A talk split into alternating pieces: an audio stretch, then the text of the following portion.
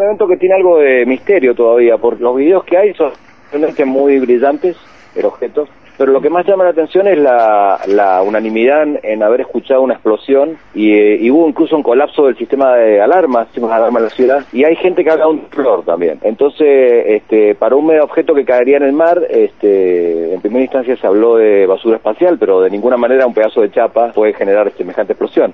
Lo más probable es que haya sido un meteorito sólido, de estos que tienen una carga importante de hielo, entonces en algún momento esta explosión cuando alcanzan temperatura máxima y haya sido una explosión de baja frecuencia. Pero en el programa de monitoreo de objetos cercanos de la NASA aún no figura. Lo que pasa es que hay muchos testimonios. He estado mirando, yo tengo ya cuatro videos, este, el Inte Pinamar tuiteó un video, estaban buscando las cámaras de seguridad que siempre están tomando un poco el horizonte. Hubo cierto pánico, nosotros, bueno, en algunos eh, amigos por ahí eh, aclaramos que la probabilidad que te caiga un meteorito es uno sobre dos millones. Ya pasó, no es una lluvia de meteoritos, es un, es un objeto aislado, no estamos en época de lluvia de meteoritos tampoco, lo, con lo cual justificaría un poco la explicación, ¿no? Así que ha sido un objeto Aparentemente, por lo que se ve en el video, esto ya es, conclusión mía, estamos esperando los, los grandes observatorios que, que, digan algo.